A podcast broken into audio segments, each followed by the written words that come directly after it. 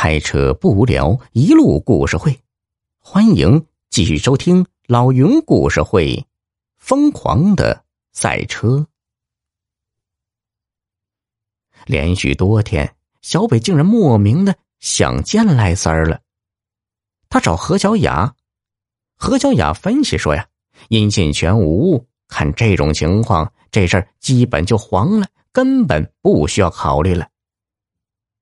小北想想也是，也不知怎么的，在他心里，赖三儿的影子总是挥之不去。一个月后，小北接到了赖三儿的电话，说要见他。小北看看天色，快要黑了，犹豫了一下，但还是骑上摩托车来到指定的地点。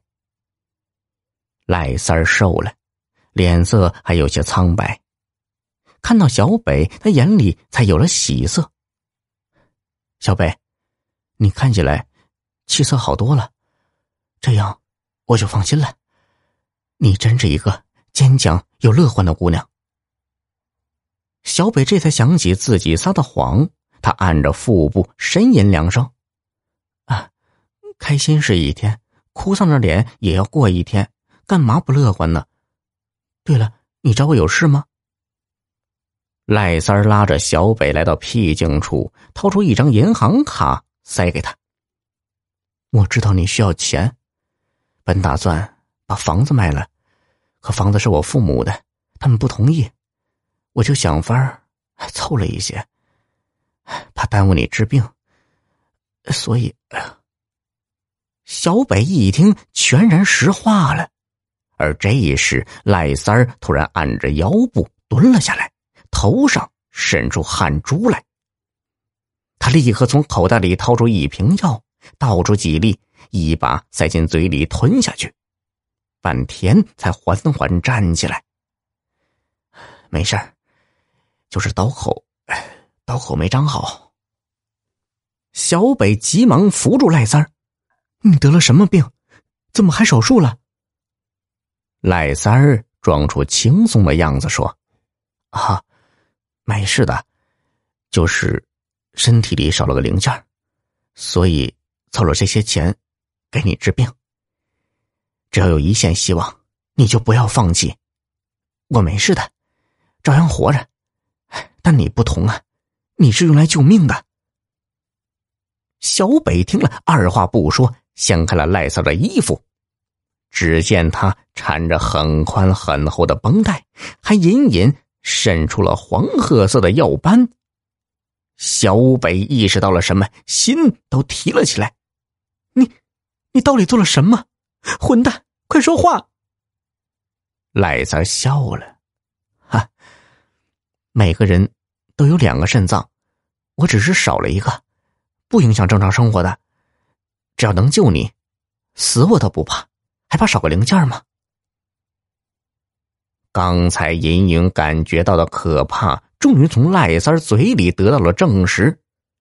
小北震惊了，大脑在这一瞬间被掏空了，他感到自己的灵魂被剥离了，飘荡在空中，漫无目的的扩散着。小北的脸色惨白，赖三还以为他发病了，急得直嚷嚷：“小北，你怎么了？药！”你的药呢？赖三的喊声让小北清醒了，他傻傻的看着赖三儿，一把抓住他的手，眼泪下来了。你个傻瓜！赖三儿吓坏了，你别哭啊，咱们会有办法的。卡里的钱，初期手术费是够了，咱们马上约专家，马上给你做手术，你一定会好起来的。小北失魂落魄，身子沉重，他软软绵绵的倒在赖三的怀里。他想不到自己的一个玩笑竟然引发了如此严重的后果，他无法解释，无法面对。好久好久，赖三儿就那样抱着小北，脸贴着他的头发，小北的脸靠在赖三的胸口上。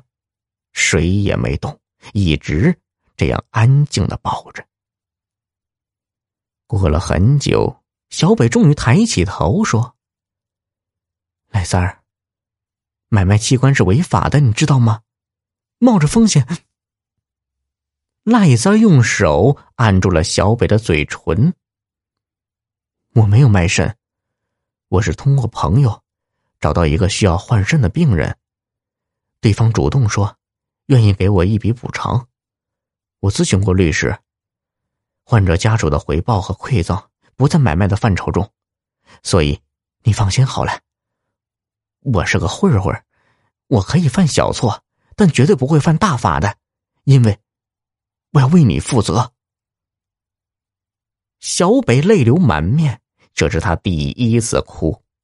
从小到大，他很倔很野，从没有为谁流过眼泪。